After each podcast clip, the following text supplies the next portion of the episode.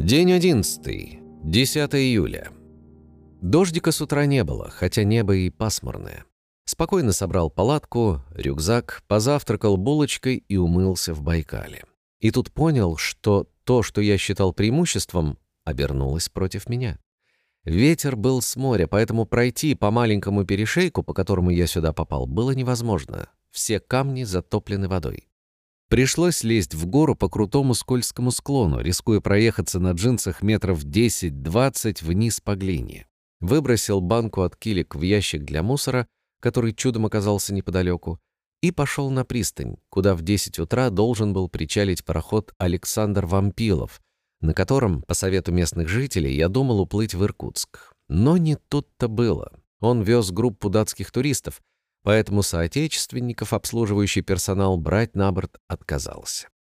Зато в порту я познакомился с дядьками из Одессы. Они приезжали на базу в Максимиху, восточный берег Байкала, на научную конференцию и решили побывать на Альхоне.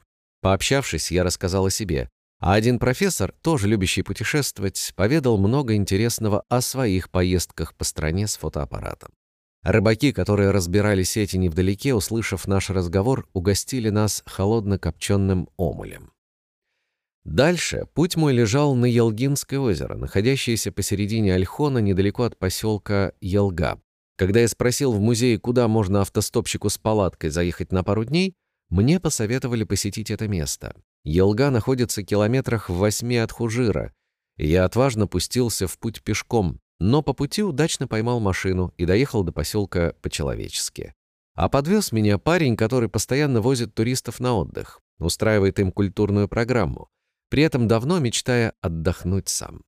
Граждане отдыхающие, во время отпуска подумайте хоть разок об обслуживающем вас персонале. Устройте праздник и этим замечательным людям.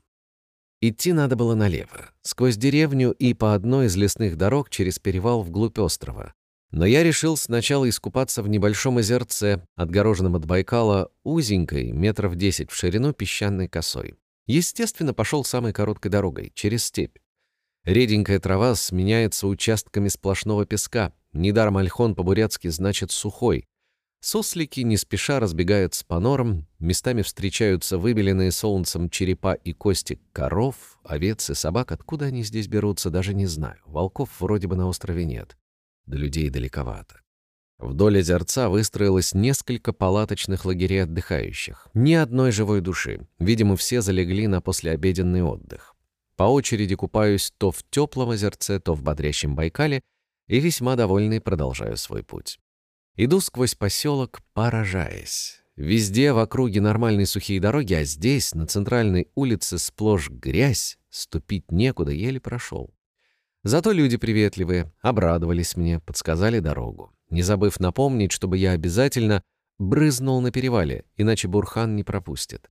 Есть у бурят такой обычай — повязывать у некоторых примечательных мест ленточки, бросать там монеты, сигареты, пить водку, при этом отливая часть на землю, Бурхану. Дорога идет все время в гору. Вот тут-то и сказываются лишние килограммы рюкзака. Зато выглянуло солнце, и можно спокойно загорать, что я и делаю с большим удовольствием, поражаясь белизне своего тела. Периодически, устав, бросаю рюкзак и весьма облегченный взбегаю на ближайшие холмы, любуясь камнями, растениями и сусликами, которых здесь очень-очень много, а потом, словно ребенок, в припрыжку спускаюсь обратно. Дальше круче. Подъем становится тяжеловат, поэтому часто отдыхаю. А ведь по этой дороге иногда даже машины как-то ездят. Шел часа три. На вершине перевала стоит деревянный товарищ на трех ногах. Вокруг одной из них накручено особенно много ленточек. В одной руке у него посох и змея, обвившаяся вокруг, в другой — пластиковый стаканчик. Множество пустых бутылок из-под водки, валяющихся вокруг, завершали картину. Как человек православный, брызгать всяким духом не стал. Дальше идти просто, под горку.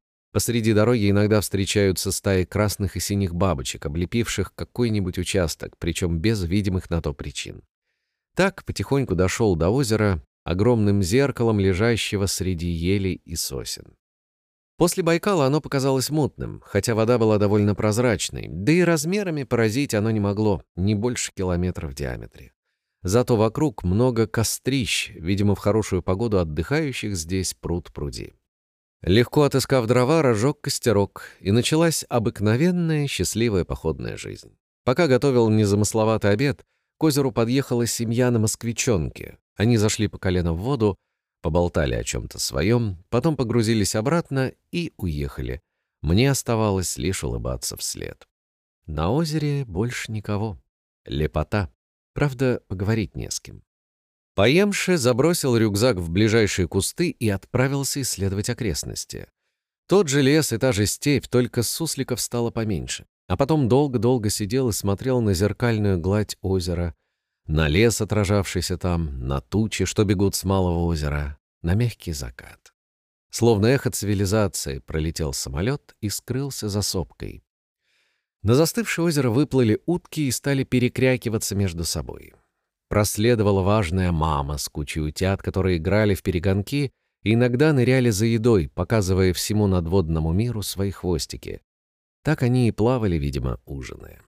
Я же сидел и размышлял о том, что современный человек только и может что выехать на природу да повосхищаться видами, костер развести в крайнем случае, а вот жить в природе, понимать и любить ее он уже не может. Он погибнет без города.